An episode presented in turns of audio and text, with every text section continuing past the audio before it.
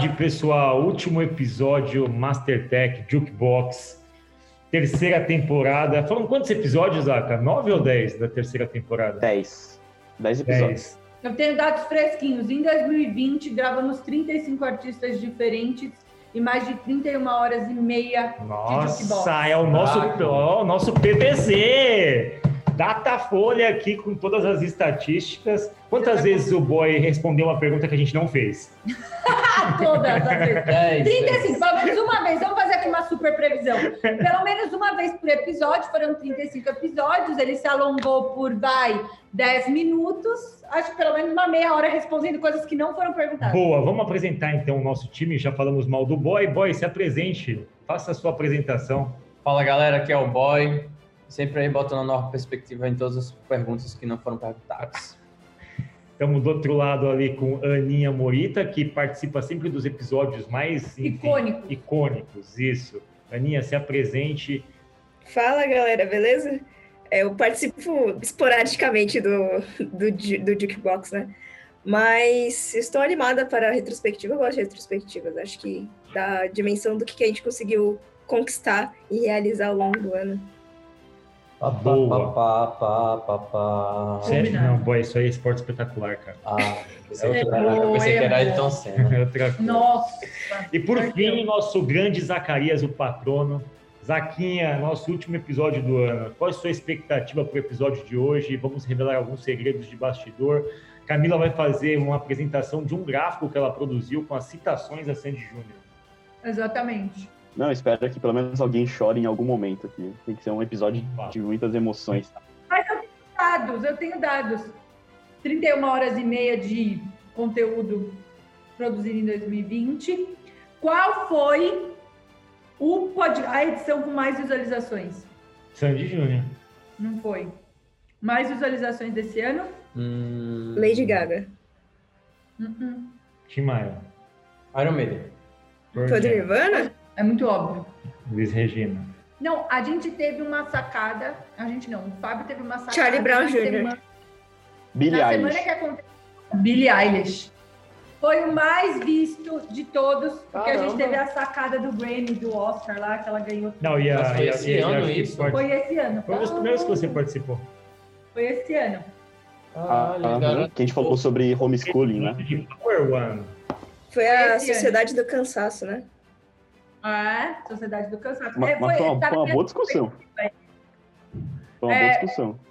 Qual foi o episódio que foi citado pelo próprio. Qual foi o único episódio desse ano que foi citado pela própria citada? Elza Soares. Elza Soares, ó. Boy acertou. 10 pontos para a Grifinória. Uh! Então, ó, Elza é, citou a gente. É, o podcast mais ouvido foi da Billie, da Billie Eilish e ah. tivemos uma horas de conteúdo subido em 2020. E o Andreas Kisser curtiu também a nossa publicação, lembra quando a gente fez o do Sepultura? Andreas não tweetou, não deu falando pra gente, mas, mas curtiu. Mas deu um kissezinho lá. Ah, ah. Boa. Bom, vou começar minha retrospectiva. Feita a retrospectiva quantitativa, vamos para a qualitativa. Vamos lá. Cada um faz um e a gente faz uma rodada, e depois faz a segunda rodada e acaba, beleza? Tá bom. Meu primeiro, assim, coisas que eu gostei de estudar e de, enfim, de apresentar. Eu gostei muito da história do Pearl Jam, para mim especificamente. Por quê? Por que, que eu estou falando desse caso específico? É um episódio recente, não tem tanto tempo assim. Eu gostei porque a gente está hoje numa situação onde as empresas têm sido avaliadas sobre princípios éticos muito mais fortemente e mais de próximo, assim mesmo. Entendeu? Aconteceu um negócio com o Pornhub semana passada, aí tinha acontecido aquela discussão no Congresso americano sobre os monopólios das big techs, as empresas estão sendo chamadas a se posicionar sobre uma série de situações que envolvem gênero, raça, equidade social de toda sorte. E essa banda, especificamente, para mim, ela, de alguma forma, quando você pega a trajetória, ela sempre esteve envolvida em ativismo, mas ativismo onde ela não fazia da boca para fora, ela tinha coisas ali que ela se posicionava e podiam levá-la a perder público, perder audiência, perder contrato. Ela fez isso várias vezes. E para mim foi um exemplo, foi um dos cases que eu mais gostei de discutir de ativismo e empreendedorismo corporativo, onde as decisões envolviam algum tipo de perda e a banda bancou aquilo e ela tá 30 anos na estrada. Gostei muito. O meu, o, eu, os momentos mais marcantes, os episódios que eu mais gostei de fazer foi o do Radiohead. gostei muito de fazer o do Radiohead, porque eu acho que eles é, são uma banda que eles criaram um estilo muito particular, assim, o jeito deles de fazer música. É, e eu gostei muito de, de, de, ter estudado esse podcast. E também gostei muito do Pearl Jam por conta do Ticketmaster, porque eu acho que o Ticketmaster, a, a briga deles com o Ticketmaster, prova muito que uma empresa pode ter uma ideologia e seguir forte nela, independente é, se as outras pessoas vão seguir, porque a galera não vai seguir mesmo. Quem, quem sabe faz ao vivo. Posso explicar o caso da Ticketmaster para todo mundo? Quem uhum. não assistiu o episódio, a Ticketmaster, década de 90, o Pearl estava no, no, ápice ali da, do grunge, era uma das bandas mais famosas junto com o Nirvana, e a Ticketmaster meio que controlava todo o lance de agenciamento e de venda de ingressos para shows. Naquela época, basicamente 90% era da Ticketmaster. E ali começou a, o conceito de taxa de conveniência, lembra disso, né? Hoje a gente paga um ingresso lá, sei lá, vai ter show do Metallica, 300 reais o ingresso, você paga mais 80 de taxa de conveniência. Uhum. Supostamente esses 80 é para Ticketmaster manter a plataforma, enfim, é, cobre todos os custos da chamada conveniência, que naquele momento até fazia sentido, porque na década de 90 você precisava comprar ingresso de show em lugar físico, precisava ir até um lugar comprar. Então você fazia uma conta, pô, vou me deslocar até a casa do caralho, pegar ônibus, metrô, ficar três horas de fila. Legal, se alguém puder me vender num lugar, num quiosque qualquer, numa livraria com uma taxa de conveniência, faz sentido. No começo fazia sentido a taxa de conveniência. Quando a gente vem para o mundo digital, perde um pouco o sentido disso. Mas naquela época fazia sentido, mas não fazia sentido o tamanho do valor da taxa, era muito grande. E aí o Portinho falou, pô, meu, nosso show custa 10 dólares, o cara vai pagar 18, ah. pô, não vem pra gente essa grana, não volta para ele em benefício, eu tô alimentando uma indústria que não traz nada assim, de fato, é, diferente para a gente em termos de produção artística, eles se rebelaram. Só que, pô, se rebelar com a Ticketmaster significava o seguinte: a Ticketmaster, ela tinha todas as casas de shows no nome dela, praticamente. Então, quer tocar, sei lá, Maracanã, só toca Ticketmaster. Morumbi, Ticketmaster. Citibank Hall, Ticketmaster. O que, que sobrou pro Pearl Jam quando brigou com a Ticketmaster? Eles falaram assim, cara, a gente vai ter que bancar a estrutura dos nossos shows. A gente vai ter que divulgar, a gente vai ter que vender ingresso, montar lojinha. O Jam fazia show não em São Paulo, capital. E aí, não, não peguem um exemplo pelo lado, enfim, não achem que isso eu estou julgando os lugares, mas o Pordiano vem para São Paulo, vai fazer o show aonde? Mauá. Uhum. Suzano.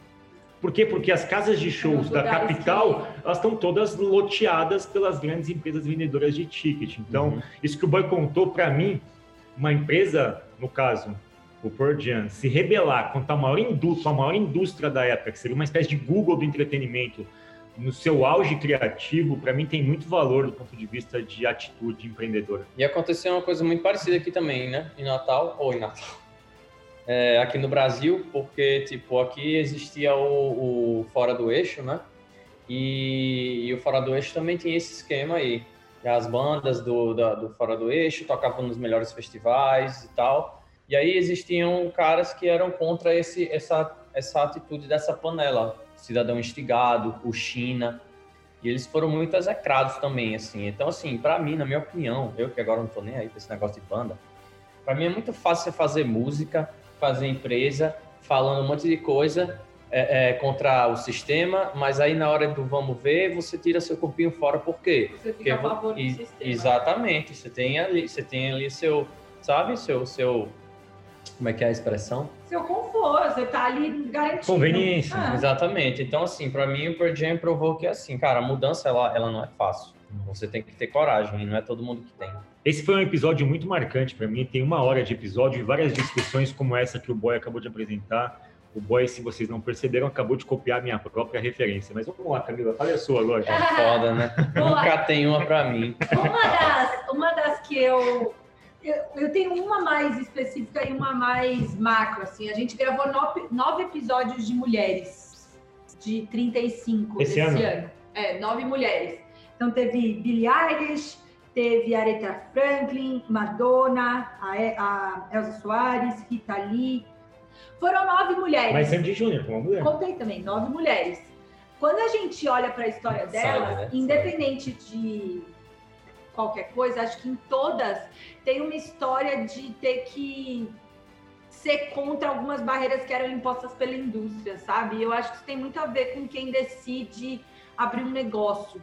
Todos os episódios femininos, independente se você é homem ou mulher, trazem um componente de resistência, de conflito, de embate, de disrupção, que a gente vê, obviamente, nos episódios masculinos, mas acho que uma das coisas que eu queria comentar aqui é quando a gente faz esse aglomerado, a gente percebe que tem um que a mais, né? Não tem como a gente ignorar o fato de como elas eram percebidas, né? Principalmente Tina Turner, Aretha Franklin e Elsa Soares, as histórias são muito semelhantes, né? De ter que ser contra, o, né? Perder casamento, ter que abrir mão de ficar com o filho. A Elis Regina teve muitos problemas é, de seguir o padrão e estereótipo do que seria ser mulher nos tempos delas, né? Então, acho que para né? mim fica a reflexão dos episódios femininos. E é interessante que a Billie Eilish acho que foi o primeiro, né? Foi.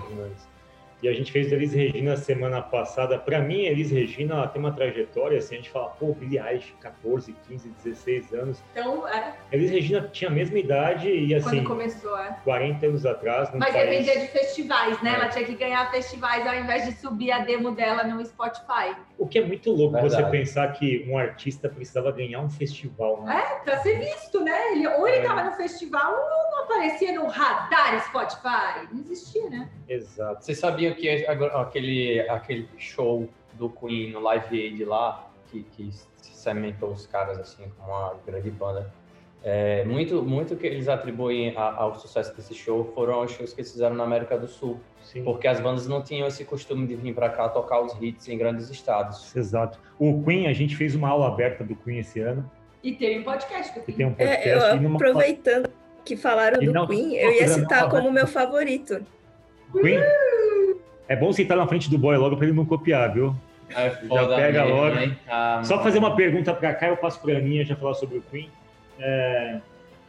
Deixa eu perguntar uma coisa, cara. Do que você falou das mulheres, qual o princípio, assim, se a gente tivesse que pegar um princípio de, enfim, de negócios, de educação, de comportamento, o que, que você acha que é mais latente, assim, na trajetória dessas artistas? É que eu consigo ver, e aí eu vou entrar num papo meio teórico, acabei de ler um livro sobre isso. Quando você fala do Lean, né, e você fala de melhoria incremental para viabilizar melhoria radical, para aí sim ter uma disrupção, para mim foi um pouco a história dessas mulheres, né? Era impensável que a gente tivesse crias do mundo digital como a Billie Eilish na época da Elis Regina. Mas a gente precisou ter Elis, precisou ter Elsa, precisou ter um monte de gente, né?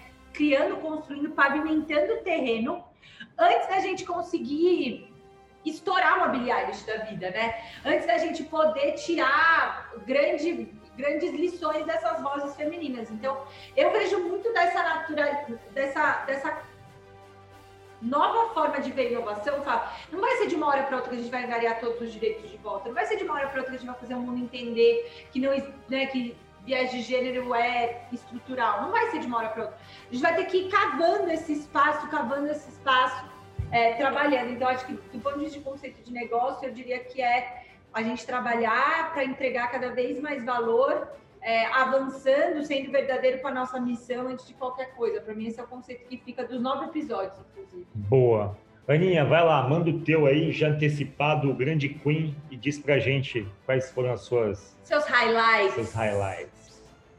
Cara, acho que Queen tem... Tipo, a gente fez do, dois episódios, né? Além das aulas abertas, vocês fizeram... A gente fez os dois episódios, né? Teve lado A e lado B do, Sim, do episódio, porque foi uma quantidade enorme de conteúdo que a gente fez sobre o Queen. Eu acho que a trajetória da banda é incrível. É, a gente mostrar as diferentes fases da banda, como que os integrantes, é, como eles interagiam, como eles criavam, eu acho que para mim isso foi incrível. E Queen é uma das minhas bandas favoritas, assim, da, da vida. Então, eu gostei muito desse episódio e eu acho que o, o, um outro episódio que eu também gostei muito pelo formato que a gente fez foi o do Charlie Brown, que eu gostei bastante do, do jeito que a gente montou, que o Fábio pegou as letras e a gente tirou todas as lições de ágil com as letras do Charlie Brown, acho que foi muito bom. Aí, agora ela tá roubando as minhas ideias. Aí eu que ia falar isso. Por incrível que pareça, eu falei tanto do Sandy Júnior nos outros episódios que não entrou nos meus highlights Sandy Júnior, sabia? Né? Também não vem entrar no meu não, não, vem, não vem querer me empurrar isso daí não, que eu não vou pegar. Mas ótimo. Eu lembrei agora que a Aninha falou, não tinha lembrado. Ah, eu lembro que a gente gravou o Queen numa noite, foi das seis às nove da noite. Foram uhum. três horas. Seguidas, né? Foi, foi legal porque foi a primeira, o primeiro podcast que a gente fez, que a gente fez um formato de storytelling, que a gente falou, cara, fazer uma aula com isso. Uhum. É, né? Foi lá que teve Nirvana. E foi no começo da pandemia, né? Foi bem no começo da pandemia. Não, não foi no começo. Ah, o do Nirvana também foi muito interessante, foi. viu? Mas calma aí, agora vamos falar com o Zaca, a gente faz uma segunda rodada. Zaca, teu highlight aí. Bom, aqui, assim, eu aceito que as pessoas me julguem agora, tá? Mas, Você assim... Eu vou matar, boy. Eu vou matar o Zaca. Não, não, não. É, eu, eu, eu, era, eu tinha muito preconceito com Ramones. Eu tinha muito preconceito. Eu achava, nossa, essa banda é uma bosta. E aí, tipo, quando a gente foi gravar, eu fiquei, nossa, que merda. Mas tá bom, vamos lá, né? E aí. Cara, eu mudei totalmente a minha, minha opinião sobre o Ramones. Eu passei a ouvir, eu escuto Ramones todo dia, praticamente. Eu, eu passei a gostar, tipo, real, assim, de Ramones. É, quem mudou a opinião de vocês com um trabalho de pesquisa denso, um trabalho bem sofisticado, tá vendo? Nós mesmos, né, que nos preparamos para o podcast, né, não, Zaca? Mas muito sério, bom, tipo, é muito. Cara, eu, eu, eu, não gostava real, assim. E aí, eu, depois eu escutei e fui ver a história, tipo, mano, do vai lá e faz, sabe? Do quanto ah, que eles fizeram, o quanto eles contribuíram pra cena mundial. E, e, eles não são tão reconhecidos assim, tirando que quase todo mundo tem uma camiseta do Ramones, mas na questão assim, musical mesmo pavimentou o futuro da música pop no Brasil. Não, Sandy Júnior não, mas o que o Zaca falou do Ramones é interessante, porque o Ramones tem, vai além da música, né? É muito legal. O Ramones, ele, o Ramones possibilitou que qualquer grupo de pessoas que se achavam a parte da sociedade podiam criar uma empresa, montar uma banda, criar um produto. Sim. É um lance muito de. Foi naquela época do década de 70, ali, final da década de 70, início do. Punk durou muito pouco tempo, né? E o Ramones durou muito tempo, né? E eles não fizeram tanto sucesso nos Estados Unidos assim, mas a mensagem que você tem dos Ramones, cara, ela está sendo incorporada hoje pelo mundo das startups, assim. É MVP, é o teste, é você meio que se libertar um pouco das amarras, dos estereótipos e tal. Pô, isso... E eles eram completamente... Você pega o primeiro show do Ramones, é terrível de ruim, assim. É muito, muito ruim, assim. Eles eram mas, péssimos. Mas eles... Assim, tipo... Não, não, o primeiro show... Foi de Mogi? Não, foi um dos últimos. Nossa, esse. alguém falou de Mogi. Foi o nosso, nosso, nosso ouvinte, Fábio Brum. Falou é, alguém assim. falou que teve show é. Mogi. Mas enfim, Zac, eu também achei bem legal esse daí. Não lembrava do Ramones, sabia? Nem lembrava que a gente tinha gravado. O... Mas, meu, tipo, o que você falou, eles começavam tocando muito mal, mas se você ver, eles cresceram, tipo, a curva, vamos dizer assim, de habilidade musical deles foi muito exponencial. Isso, foi, foi. Eles eu não achei. Não Aprendendo na prática, pessoal. Pega a Mastertech na primeira aula, Mastertech hoje. Hoje eu e o Fábio, a gente dá aula. Eu acho que as primeiras eram melhores. Né? não eram. Mas boa, Zaca. Tem algum highlight específico do episódio? Algum Sim. som que te marcou, que você ouve o tempo todo? Fala aí um pouco. Quando eu, eu tava fazendo a playlist, eu ouvi Pet Cemetery e eu achei aquela música sensacional. Por mais que ela não seja tão punkzona assim, mas eu adorei adorei aquela música e Please, eu não consigo pronunciar o nome daquela banda. Daquela Você já viu o filme já, Zaka? Já, Cemitério Maldito, né? Muito bom. Então, o gancho aqui, a gente tem que fazer um podcast dos Misfits, que é muito parecido também com, com, com, o, do, com o Ramones, assim, em termos de história, assim. Você vê que Pet Cemetery é uma das mais longas músicas do Ramones, né? é, geralmente um show deles tem 20 minutos, né? É. Vou falar o meu segundo highlight. O meu segundo highlight é uma dobradinha. Não fala do Radiohead, é meu. Já falou? Ah, ah mas, mas é que eu vou falar novo. um teste diferente. A gente é, vai falar de, de, de computação. Você, você da... Os fãs da banda já devem estar putos quando ela fala Radiohead. É Radiohead e Red Hot. Radiohead e Red Hot. Não, mas Red Hot, beleza. O Fábio, é, Red o, Fábio, o Fábio não aceita. Ah, é o Red Hot Chili Peppers. Você chama de outro. Não, pra mim é, eu divido quem fala Red Hot quem fala Chili Peppers. Porra, então Eu tá falo Red Hot. É, tá é Red Hot. Red Hot. Bem eu sou Chili Peppers. É tipo, é tipo falar o nome de uma pessoa. Ninguém vira e fala, por exemplo, meu nome é Nicolas Fernando Zacarias da Silva. Ninguém vira e fala Zacarias da Silva. Mas fala Nicolas Fernando. É verdade, é verdade. Mas você quer falar assim, Radio Red? É, Radiohead. Ah, Radiohead é muito mais Radiohead. Radiohead. Sem faleias. Então vai, fala logo. uma, uma dobradinha. Cara, eu gostei de tanto episódio, estou lembrando agora. É, que você não viu, né, a lista? É, mas eu tô vendo só os mais recentes. Mas uma dobradinha que para mim tinha muita similaridade na trajetória, Raul Seixas e Tim Maia. A gente falou ah. primeiro do Tim, depois do Raul. Ambos é, foram precursores de um estilo de música diferente no Brasil. Tim Maia com soul, misturando com samba, foi para os Estados Unidos, trouxe referências, produziu artistas, tal. Era visto de uma forma um pouco diferente no início da carreira, as pessoas não compreendiam muito o som dele depois que, que ele veio estourar. Mesma coisa o Raul Seixas misturando Elvis com Luiz Gonzaga, tal, década de 50 na Bahia, pô, rock and roll, ninguém entendia que era rock and roll. O Raul cheio das referências filosóficas, teológicas, de quadrinhos, de música americana, meio que fundiu a cuca de todo mundo no Brasil e praticamente é um dos criadores do rock and roll aqui. Os dois, Raul Seixas também foi para os Estados Unidos, também tinha uma ligação com a, com a cultura americana, porque morava perto da, do consulado americano na Bahia, tinha acesso aos LPs que chegavam antes, a aprendeu gente inglês. que o lixo de Nova York é muito melhor. É, é exato. Apre, é, aprendeu inglês e de alguma forma aquilo deu para ele uma expansão na capacidade dele de adquirir cultura de outros lugares que produziam cultura mais rapidamente que aqui no Brasil, sobretudo a musical. E, e ambos, para mim, assim, são muito o esteio da música nacional dos últimos 50 anos, assim. Muita coisa nasceu da... Se a gente colocasse uma metáfora de árvore aqui, uma árvore sendo Raul e outro Tim Maia, pô, de cada uma dessas surgiram vários galhos que hoje meio que dão uma, uma resumida no que a gente tem do rock nacional, na MPB menos, mas eu acho que no próprio rap tem muita coisa que vem desses dois artistas e para mim eles a gente meio que fez eles em sequência foi acidental e foi um pouco também da gente recuperar um pouco da música brasileira. Eu gostei muito sobretudo dos dois o que eu reforço muito de paralelo com educação os dois eram muito autodidatas assim mas não autodidatas no sentido de que eles não gostavam das formas convencionais de estudos. Eram autodidatas porque eles queriam os antecipar. Os caminhos eram novos, né? é. né? Existiam os caminhos. Eles tavam, é isso, não é um autodidata do tipo, pô, você é um autodidata em história. Pô, você pode pegar um bom professor de história, um bom curso. Eles eram autodidata de coisas que eles estavam criando mesmo, assim, caminhos novos. Então você tinha que buscar conhecimento e decifrar antes de todo mundo e, pô, tá aqui uma, uma hipótese e tal. Eles testavam hipóteses ah. antes de todo mundo. Então, são, dois, são duas pessoas que eu passei a respeitar ainda mais. E na busca do Tim Maia, eu descobri muito som legal. Assim, tinha muita música do Tim Maia que eu não conhecia. Eu conhecia as músicas mais famosas. Eu meio que fiquei uns três meses mergulhados na imunização racional depois que eu fiz o podcast do Tim. Até hoje. É, Se até a primeira hoje. música que o Fábio coloca é a imunização nacional, leia um livro. É isso aí. bem. É. Inclusive, a gente fez uma casadinha muito legal, com, com vários livros interessantes aí nesse Foi, foi, foi. A gente Não, foi esse, né? Foi recomendamos o coração do Tim vários livros. Esse é o meu ponto. O que vocês acharam Falando em livro, vou pegar um gancho aqui, porque uma das coisas que eu fiquei lembrando é que é, é, engraçado como a gente vai mudando a nossa vida também por causa da gravação dos podcasts, né? Então, normalmente eu fico escutando coisas que eu nunca escutaria. Nunca escutaria Iron Maiden e Sepultura na minha vida. Eu escutei muito na época da faculdade, mas não teria colocado a ênfase que coloquei é, nesses episódios. E eu tentava meio que beber disso.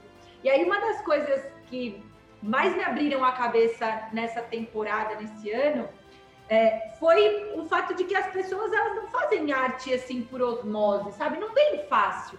Eu fui reler o Guia do Mochileiro das Galáxias depois que a gente gravou o episódio do Radiohead com o OK Computer, e aí eu fiquei pensando, tipo, cara, certeza que eles leram o livro também. Certeza que eles estudavam outras coisas. Assim, nada vem por acaso, sabe? Não é que ai, a música OK Computer nasce porque ai, eu sonhei com a música.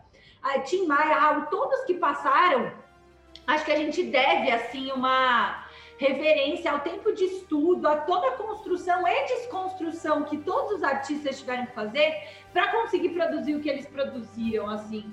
É, o Adjad para mim ficou marcado porque o Guia do Mochileiro das Galáxias foi um livro que eu li na época da escola, que eu amava, da escola, da faculdade, que eu amava. E aí, quando rolou, eu comecei a reler ele, tipo, caraca, o cara teve que ler essa parada, sabe? Ele não fez uma música ali então, por mais que seja metal, eu sempre tive um preconceito meio bobo, assim, acho que foi o Zaka que me ensinou essa, é, né, ah, é só grito, ah, o Sepultura não, o Iron Maiden, eu não era muito a, a victa desse tipo de música, eu acho que tem, uma, tem muita cultura por trás de tudo isso, assim, sabe? Sim. E a gente deve, no mínimo, respeito a qualquer artista que de, dedicou a vida a estudar e produzir arte, sabe? Acho que para mim isso é, o Radiohead, o Radiohead, eu, eu sugiro que vocês ouçam o episódio, é um episódio muito, muito bom. E o Radiohead tem um lance legal, a gente fez em cima da carreira até o álbum OK Computer, que é de 97, e o OK Computer era uma espécie de manifesto do Tom York, de uma sociedade que estava se entregando muito rapidamente para as máquinas. E as coisas estavam ficando muito, as coisas estavam ficando muito velozes, estavam ficando muito pouco, enfim, a gente estava perdendo a empatia, tal. Ele meio que relatava esse cansaço há 23 anos atrás, quando nem existia o Google ainda. O OK Computer vem dessa época. É o Na Bomber. E aí, é, o Na Bomber que acabou de ver a yeah. série também, que tem um paralelo de você antecipar e falar, caramba, essas pessoas tinham uma sabedoria, uma presciência. É, né? não, e a pessoa estudava muito. Né? A pessoa se dedicava a real, a gente deve, no mínimo, respeito. Exato. E o, o lance do, do Radiohead, do episódio, uma coisa legal que não sei se todo mundo sabe, a gente citou isso. A banda ela se adaptou muito bem aos meios digitais, né? E hoje ela tem é, uma, é a única banda que tem todo o seu acervo digitalizado na num, num lugar que chama Radiohead Public Library, que é a biblioteca do Radiohead. Você digita aí, é o site deles, tá tudo lá. Todas as gravações, todos os pôsteres, todos os ingressos de shows, todas as camisas que eles já fizeram, todas as capas de LPs, todas as, enfim, toda a memória do Radiohead está nesse, nesse, nesse lugar e, e, é um presente dele para os fãs. Inclusive, eu fiz a minha carteirinha. Você pode fazer a sua carteirinha virtual, você baixa ali, bota a sua foto, tem um número de carteirinha. É, é um episódio muito, muito, muito legal também. Fala aí, teus, tua segunda, seu segundo highlight, boy. Cara, Red Hot Chili Peppers. Red Ah, pronuncia esse inglês aí desse CCA de Natal. Red Hot Chili Peppers, man. Awesome. Red Hot! Radiohead e Red Hot. Eu gostei do Chili Peppers porque foi um episódio é, muito emocional. para mim, inclusive. Assim. Foi muito pro lance do, do, do sentimento do artista, assim, porque para mim é isso que a banda passa, entendeu? É, eles, eles, eles veem a música de uma forma, eu acho que é, em, em, uma outra frequência, sabe? Eu acho que eles, eles, eles sentem a frequência da música e eles são um conjunto, é, é uma unidade de frequência. Intuição, é. você diz, não? Não, acho que não seja só intuição. Acho que chega um momento que você está tão fazendo tanto aquilo ali, tanto, tanto que aquilo ali ele entra é, é, já faz parte do seu organismo, entendeu? Tipo um jazz, o cara vai tocando e vai emendando, vai improvisando hum. e vai criando e... Se for mandar pro, pro, pro Outliers, mais de 10 mil, bota 20 mil, 30 mil horas, a vida inteira fazendo é isso. isso. chega um momento que isso aí, tipo, já, já é, é uma extensão sua. E aí, tanto, Você tanto vive é que... aquilo já, quando, né? Quando o Fruciante saiu do Red Hot, ele já saiu duas vezes, e ele sempre que ele pede para voltar, ele volta porque, assim, quando ele sai é como se fosse uma parte da frequência que vai embora, entendeu? Não é a mesma ah. coisa sem ele. Então ele, ele, esses quatro, eles sabem que eles têm uma coisa é, especial e sempre que eles mandam um material novo é sempre uma coisa genuína, uma coisa diferente, sabe? Tipo avant-garde e tipo é isso é isso que eu acho que, que um, um, um time exemplar, um time completo, fechado, é, é tipo deveria ser. É uma coisa que é muito difícil de acontecer e quando acontece é assim, é, é um núcleo, é uma célula que se completou assim. O que é mais louco do Chili Peppers assim é uma banda que ela mistura ska, funk, rock, soul, black music, e metal e, e eu acho que é legal do que você falou que fica muito claro, dentro do episódio a gente coloca essa, essa, essa lente, né? A mão do produtor, né? O Rick Rubin, quando sacou o seguinte, meus caras são talentosíssimos, eles têm muita energia, mas não está bem canalizada. Eles, o álbum Blood Sugar, o Blood Sugar Sex Magic, eles vão para uma casa gravar uhum. e eles começam a tocar, tipo, juntos, né? Porque até então as bandas têm esse tipo de perfil de composição, né? Cada um faz a tua, depois tipo, junto ali. Eles meio que fizeram as composições juntos, começaram a participar de um processo de criação onde tinha um pouco disso, né? Acho que tem muita clareza no Chili Peppers, onde acaba um e começa o outro, né? Parece, meio que um invade o espaço. É, o Flea tem um espaço dele, talvez seja, enfim, até mais famoso que o Anthony Kiedis, para algumas pessoas que gostam de música, gostam mais do Flea do que do Anthony Kiedis e tal. O, o foi, voltou, mas tem essa unidade. Eu gosto muito e eu achei, para mim, esse episódio que marcou foi a mão do produtor. Como um bom produtor, e aí dentro da cultura ágil a gente fala disso, teve capacidade de pegar pessoas extremamente talentosas, mas um pouco de indisciplinadas. Elas tinham momentos de vidas conturbados, todos eles com histórias com alcoolismo, com drogas tal. Disciplinou os caras, criou um framework de trabalho e, pô, lançaram uma sequência de álbuns matadores ali. E o produtor, tipo, meu, eu não vou ensinar ninguém a tocar e não vou influir no estilo da banda, mas eu vou fazer com que isso se combine do jeito mais eficiente possível, que é o que um bom produtor, um Scrum Master faz, né? Eu lembro que a gente discutiu muito no Chili Peppers criatividade e experimentação, né? De como você pode criar um ambiente para experimentação e de como é importante ter alguém com olhar de fora que consiga aglutinar essas partes. É que consiga marcante. até ter um distanciamento, né? Porque às vezes você está no olho do furacão, é difícil, né? Você conseguir ter clareza de ver para onde aquilo deveria Exato. ir. Foi um episódio lindo esse, hein? Sensacional, lembro dele. Teve aula aberta também do Chili Peppers. Vai, Aninha, vai ser o segundo highlight. Uh, eu tava até dando uma olhada em todos os episódios aqui para ver se eu.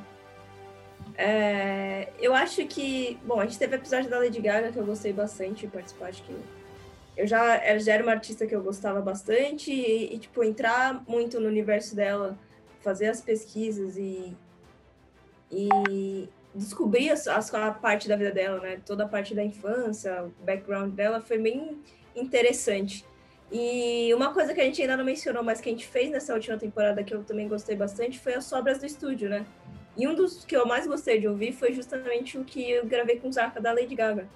Eu acho que o Sobras de Estúdio traz uma outra perspectiva, né? Mais musical, sem falar dos negócios é, necessariamente. Mas que tá, são coisas interessantes sobre as, as músicas, a composição, como que foi feito aquilo. Eu acho que é acho que é uma coisa que a gente poderia comentar um pouquinho sobre os Sobras de Estúdio obras. Boa. Lançamento 2020. Sim, eu, eu, lembro do episódio da Lady Gaga que a gente fez ele em cima de um estudo da London Business School, que colocava a Lady Gaga como um formato, um framework de inovação e de desenvolvimento de, de produtos. De produto, né? Eu lembro muito que, é, enfim, né, dentro do episódio, ela, uma das coisas que me chamou a atenção na forma como ela gerencia a marca dela ela, ela se cerca de pessoas extremamente competentes em todas as partes, assim, né? Teve dois eventos agora recentes que deram para mim uma, um contraponto disso. Teve um, teve um, acho que um documentário. Quem foi o documentário? Acho que é o documentário da Anitta mesmo, que saiu ontem, ou anteontem. Você viu, Fábio? Não, eu não vi. Eu não ah, vi, mas eu, eu tem, tem, tá, não, eu não vi. Hum. Mas assim, Você tá viu o trailer mundo, só, né? As, re, as repercussões são muito fortes. São muito fortes. Mas no sentido negativo negativo? De que ela maltrata muito quem trabalha do lado dela, de, de que ela não é uma pessoa, enfim.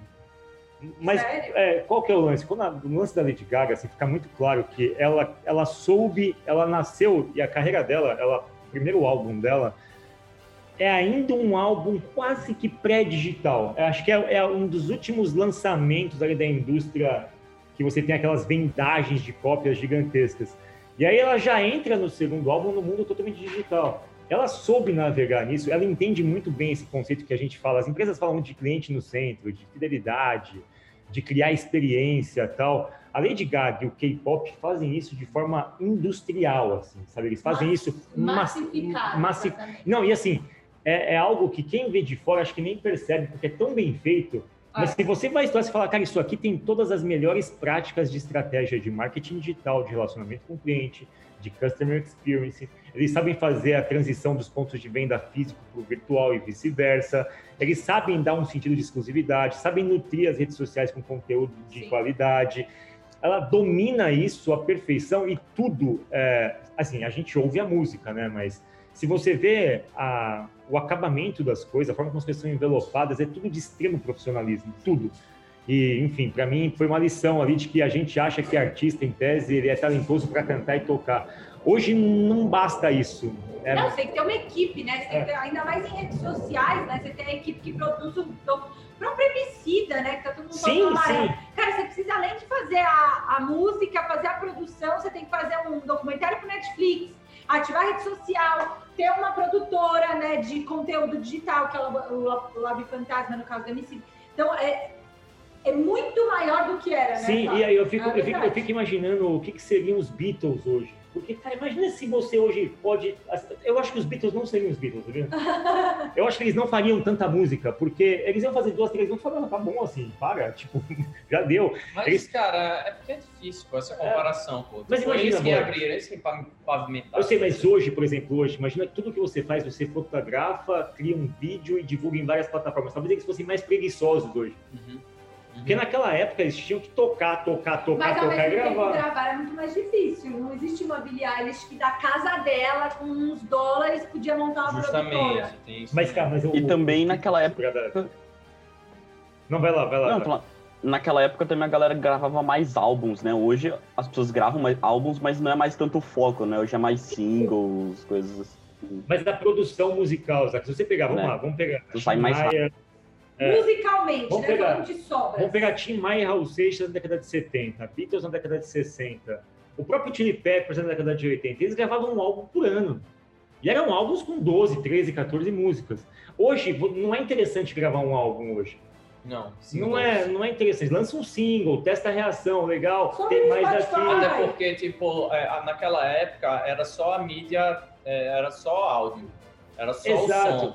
Hoje não dá pra fazer isso. Hoje você tem que atrelar o seu som a um, a um vídeo, tem que atrelar o seu som a, inclusive, a uma atitude. Sim. Naquela época não existia muito isso. Exato, você tem que fazer um som e tem que fazer um posicionamento político. Isso, Tipo, a Taylor Swift lança um álbum e ela faz um comentário sobre o governo do Donald Trump.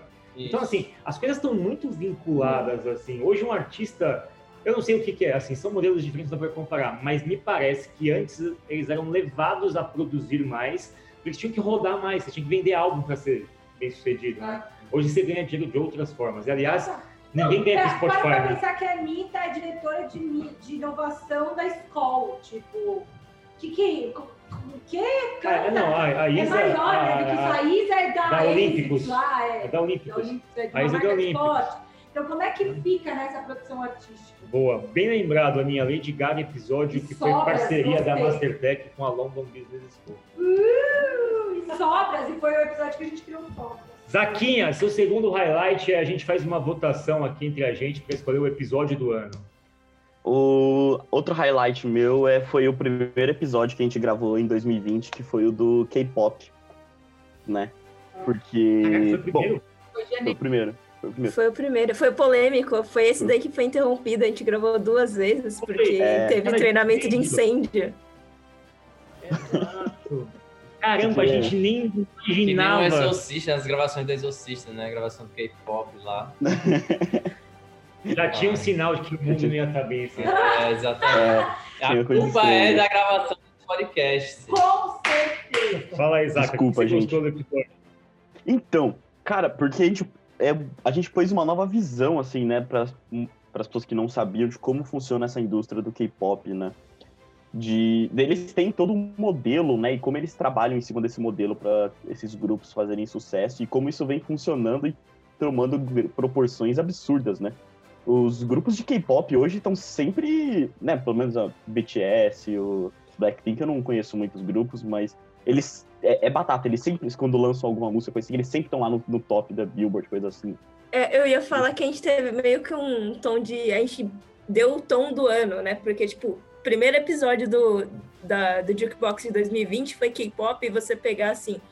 Porra, BTS estourou em tudo quanto é lugar. Já, ah, esse ano teve. ele- O ano que vem eles estão indicados ao Grammy já. Primeira indicação deles do Grammy. Eles ganharam VMA, ganharam Billboard Music Awards, eles ganharam todos os prêmios que eles poderiam ter. Eles apresentaram. Eles saíram em vários programas americanos. Tipo, vários. Eles tiveram Sim. semana. Ele teve uma semana inteira dedicada a eles no Jimmy Fallon. De- Esse durante a pandemia. Ana, Eles ganharam, Ah, eles ganharam, é, eles foram considerados, acho que pela Times, como é, artista de entretenimento do ano. Então, tipo, até a- aquela Blackpink, eles, eu não lembro se isso foi no ano passado ou nesse, que eles tocaram naquela, naquele festival de música eletrônica nos Estados Unidos, que eu esqueci o nome.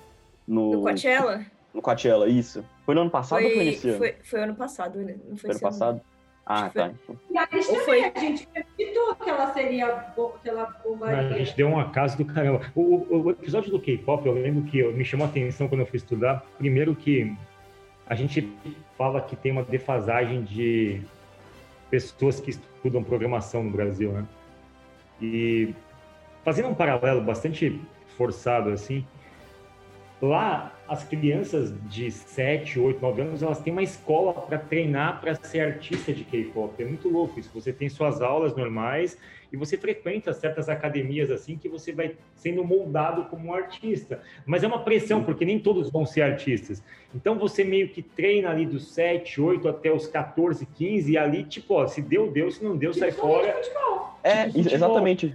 É igual as crianças aqui que querem ser jogadores, tem que entrar em escolinha de futebol para vir um olheiro e contratar eles para um time maior e ter a chance de ser sucesso. Só que poucos que de fato conseguem estourar, poucos viram né, um Neymar da vida, um, um jogador assim.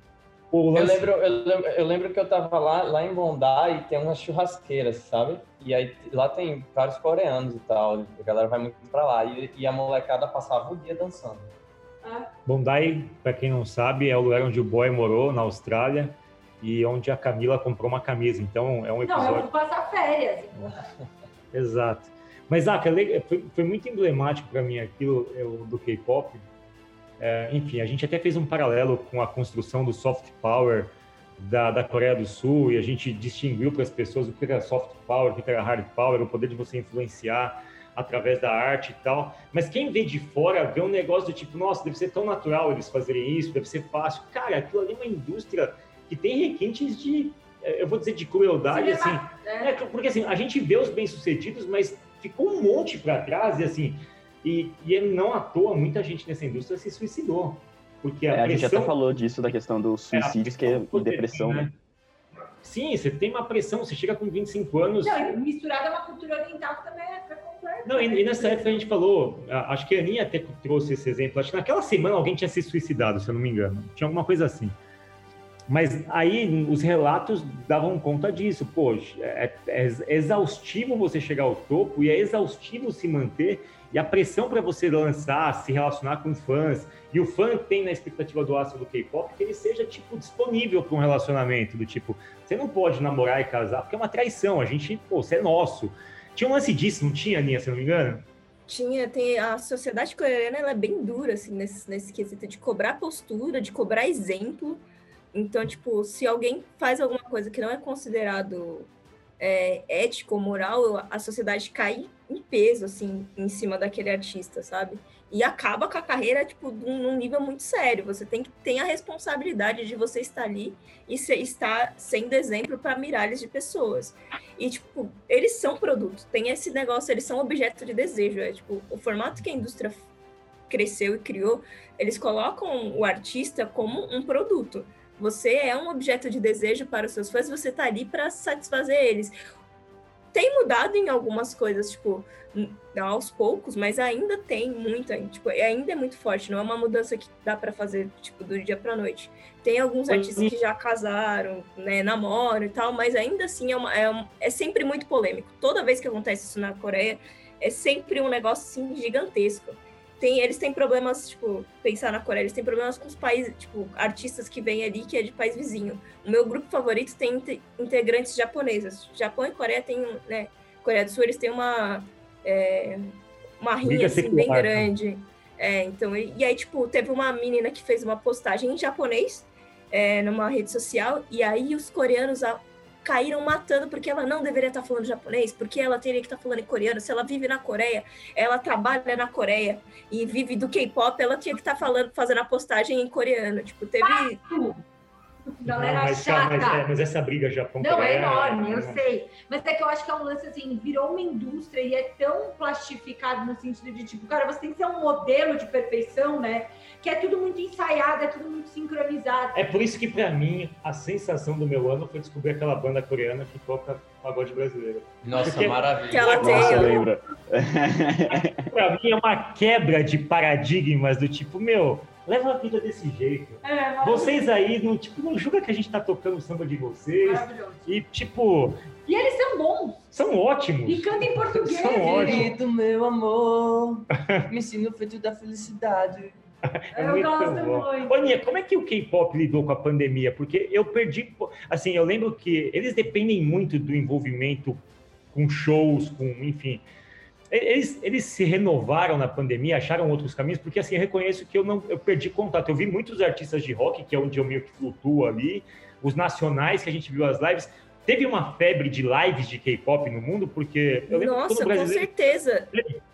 Com certeza, assim, eu não, não, não, posso falar de todos os grupos, mas assim, eu vou pegar o BTS, que eu acho que é o não tem como não falar dele, mas se eu não me engano, acho que ele teve uma das lives, uma das mais rentáveis e uma das maiores, assim, eles fizeram vários shows, eles não fizeram é um, eles fizeram vários e, tipo, teve um que eles pegaram, eles fecharam um estádio para fazer a gravação, eles fizeram isso dentro de um estádio para fazer o show ao vivo para o mundo inteiro. Tipo, você comprava ingresso lá, foi um negócio, tipo, tá gigantesco. E ele, eles fizeram coisas de um nível, tipo, absurdo. Inclusive, Blackpink vai fazer, acho que um agora, no final do ano, se eu não tô errado. É é, é, também vai ser uma mega live gigantesca. Como chama aquela brasileira que fez um show, Marília Mendonça, né? Que quando ela fez uma live, disse, pô, a maior live do mundo. Eu falei, cara, como é que essas lives brasileiras batem as do K-pop? Porque não tem como bater o K-pop. E na época eu fiquei assustado quando, tipo, teve live com 5 milhões de pessoas. E eu falei, meu, depois eu falei, hoje eu fiquei pensando, pô, deve ter tido essas lives do K-pop, só que eles não ficaram divulgando que eram tão grandes assim, ou não chegou pra gente. O BTS tem 34 milhões de seguidores. Eu queria ver a cara deles, eu não conheço eles. eles 34 mil, 35 milhões. Camila tá menina dos números hoje. Você viu que ela tá atualizando os dados. Né? Tá toda a quant. Gente, mas é impressionante 35 milhões. É, aliás, quem quiser ver assim, sobre fake followers, tem no Baião aí, mas tem. Dizem que fizeram uma estatística, um, um órgão de pesquisa avaliou as contas das. as 100 maiores contas do Instagram e chegou ao número alarmante de que chegou ao número alarmante de que metade dos seguidores dessas contas são falsos. O, eu não sei se é que eu não sei se vocês são muito atentos à, à indústria do rap, coisa assim. Mas há pouco tempo saiu uma notícia de um de um, de um rapper que chama Lil Yachty, alguma coisa assim, que ele foi esse negócio de industry, industry plant, que, que é tipo, cara, são essa galera produtos, é um produto, né, o, esses artistas. Uhum eles a, a, as empresas elas contratam né eles compram esses pacotes de, de para ter visualizações no YouTube para ter seguidores ah. no Instagram. Só que quando você vai ver o engajamento dessa, do, desses, desses vários seguidores não tem tipo não tem gente que comenta. E ele fez tipo, um sucesso momentâneo assim. E tipo não. não foi algo orgânico sabe? Não então no rap não em todo lugar. No, no rap é. e, tipo assim, e aí a galera tá caindo que... matando nisso e aí voltou Acho que vocês falaram... Mas o rap, eu vou pegar uma polêmica rapidão. O rap tem um pouco disso, né? Tipo, é, os caras. A virou um de conteúdo. Não, mas assim, tipo, os caras eles, eles, eles vendem uma coisa que sinceramente eles não fazem. Principalmente não, a ostentação, mas... sabe? Os caras vendem uma ostentação assim, exorbitante, assim, financeira e tal, não sei o quê, tô aqui e tal, não sei o quê. Mas aí quando você vai ver na realidade, mano, o cara tá pegando dinheiro da CPTM depois do clipe que ele fez para voltar para casa, tá ligado? Tipo, não, eu sei, mas o que eu tô querendo dizer. Fala aí, fala aí. O Zaka tá assim, a indústria criou uma engenharia que ela fomenta a criação dessa base de seguidor artificial que infla o teu número, só que tá todo mundo inflando Não, eu sei, né? mas assim, é o que eu quero dizer é, o seguinte, é. uma coisa ela tem ligação com a outra, tá ligado? Tipo assim, é, Sim, isso aí, é, isso aí é, exatamente, é uma, é uma, artificialidade, assim, você está vendendo uma imagem falsa da arte que você está criando, entendeu? Então, e aí, Sim, mas é tipo, é uma coisa que infelizmente que tá acontecendo, sabe? E isso vai, tipo, vai mostrando essa superficialidade da galera, sabe? De não se importar não é mais com a música. É. Não é à toa que tem muita gente indo pro OnlyFans. Saindo do Instagram e indo pro OnlyFans. É verdade, porque lá você pode monetizar a sua base de seguidores e sabe parecer quem é falso de quem não é. Tipo, ok, a Cardi B, ela tem 23 milhões de seguidores, sei lá. Ela falou, cara, se 1% dos meus seguidores pagarem 10 dólares por mês, eu ganho uma fábula por mês. Então tá, vou abrir uma conta no OnlyFans, ela tá abrindo, a Cardi B, a Beyoncé vai abrir também, a Anitta também já abriu. Ela fala, legal, vou fazer um show aqui só para os meus fãs que pagam mensalidade de 10 dólares. Vai lá, abre a câmera, faz e ponto. Aí é, um eu vou te falar de... que Vou te falar que o K-pop já faz isso, tá? Que eles não usam OnlyFans, eles têm, eles têm plataformas específicas para isso. Quem paga é. tem acesso a conteúdo exclusivo. É. E vários, todos os artistas de K-pop têm isso. Inclusive, acho que o BTS não tem tantos seguidores. É, tanto no Twitter quanto no, no, Instagram, porque lá é mais, é mais post comercial, é tipo, ah, álbum novo, aqui tá as fotos promocionais, sei lá. Onde eles interagem, onde eles conversam com os fãs, são nessas plataformas privadas, assim, que, tipo, é, é bem nichado mais do K-pop, assim. Tem alguns outros artistas fora do K-pop que até que usa, mas tipo, é muito foco do K-pop, assim. É aquela questão de colocar é, o cliente no centro, né? Eles fazem isso desde sempre com excelência. Sensacional. Se você só ouviu o Jukebox hoje, você já teve aqui uma amostra um de pelo menos 10... 31,5 horas de conteúdo. É, teve aqui, a gente citou pelo menos 10 grandes episódios nossos. Se você rolar o nosso feed de Instagram, vai lá, tipo, se você não for um bot ou um fake follower, tem um mosaico que a gente criou do Jukebox faz duas semanas. Temos lá mais de 40 episódios e vamos eleger agora para fechar o ano o episódio do ano. Um voto cada um. Só entre os citados da retrospectiva. Um, não, não. É, Tem que ser. Tá bom. Meu... Só os que entraram tá na retrospectiva. Vamos lá. Episódio do ano, quem começa? Zaca, você como patrono, founding father, carteirinha número Não, ele tem que ter o um veto. Não, o Zaca é no caso de empate. Mas ele tem um voto. Não, ele é o caso de empate. Não, cara, ah, ele tem que ter um voto. O Zaca, o Zaca tem o voto dele de Minerva. Tá bom. Vai, Zaca, o seu. Então. Eu, eu, eu vou de Eilish, porque eu gostei bastante também. Eu gostei bastante. Ai, eu também. Agora eu quero mandar um. Mas o voto é. Vai, Aninha! Cara, eu, eu ia muito certeiro no episódio, mas agora o Zaka também me levantou a dúvida. É. Uh, okay, eu, eu, ia muito... eu vou contar um, dois, três e você fala qual era o seu. Antes um. de ser Billie Eilish? É. Um, tá. dois, três. Charlie Brown. Queen. Ah, era Queen. O meu era Charlie Brown. mas eu acho que eu da Billie Eilish. Então, eu Vai, acho que eu vou ficar com o da Billie Eilish. Acho que o conteúdo foi muito bom. Acho que foi. A gente conseguiu falar de tanta coisa, assim. A gente pegou um timing muito bom, assim. A gente tinha decidido antes dela ganhar tudo. E, tipo, a gente deu coincidência ah. com tudo. Então, acho que é, é isso. Boa. Mara. Boy. É, o meu vai para Queen. Porque eu Ixi, achei. empatar, então ia ficar. Porque, porque Queen foi o primeiro que virou. A gente viu que estava tão bom que virou aula. O conteúdo estava muito bom, estava todo mundo muito afiado e todo mundo gostava da banda. Então, assim, Sim. eu acho que para mim foi o, o, episódio mais legal. Ai, Deus. Eu gostei muito de fazer o Charlie Brown, porque para mim foi desafiador. Ai, empatou! Tem dois Queen. O da Aninha pode ter dois votos também. Tem dois Queen, dois Billie Eilish, dois Charlie Brown. O Zaka tem que escolher. Vocês votaram duas vezes. É importante isso. É, a Camila é tipo uma ditadora. Não, presta atenção, Zaca. Lá no país dela, ela vota três vezes. Ah, não, vou votar de novo. Ela entra na fila. Não, a gente, a primeira peneira foi feita. Dos 35 nomes que tínhamos nesse ano, a gente chegou em três. Billie Eilish, Queen e Charlie Brown. Chegamos no pódio. Agora o Zaca vai colocar não, é segundo, não, não, é segundo turno agora. Segundo turno. Então vamos rodar o segundo Vai, turno. segundo turno. Segundo turno. Só pode votar é, eu... três, Fábio. Segundo turno ruim. Não, o boy não votou. Vai, é. Tem que votar em outro. Votou no ah, Queen. Queen, Charlie Brown. Foi Charlie, Charlie Brown, Brown Queen e Billie Eilish. Você escolhe. O Zaka vai escolher Charlie vai, Brown, eu... Billie Eilish ou Queen. Eu mantenho Billie Eilish. E aí, o que, aí o que a gente pode fazer? A gente convida vocês a comentarem nas redes sociais qual que é o episódio de, do ano para vocês, ouvintes do Mastertech Jukebox. Billie Eilish ganhou. Ah, demorou. A Billie Eilish ganhou um Grammy e um Jukebox Award. Ah, Ô, Zac, fazer uma montagem. Faz uma montagem. Não, é sério, vai ter o outro, vai ter o Jukebox Awards e vai ter a Billie Eilish. Nossa, Nossa ela segura num troféuzinho do Jukebox, é muito louco. É, é o Oscar, né? Isso. Pega uma imagem dela segurando o Oscar e tira o troféu do Oscar. Quantos episódios foram? 35 episódios, 31 horas e meia de muito conteúdo, muita parceria. Obrigada, pessoal. E acho que uma conta básica é se a gente tem 31,5 horas dedicadas, né, produzidas, imagina o tanto de estudo de Fábio Ribeiro, o tanto de edição de Senhor Zacarias, o tanto de estudo de Ana Morita Boy.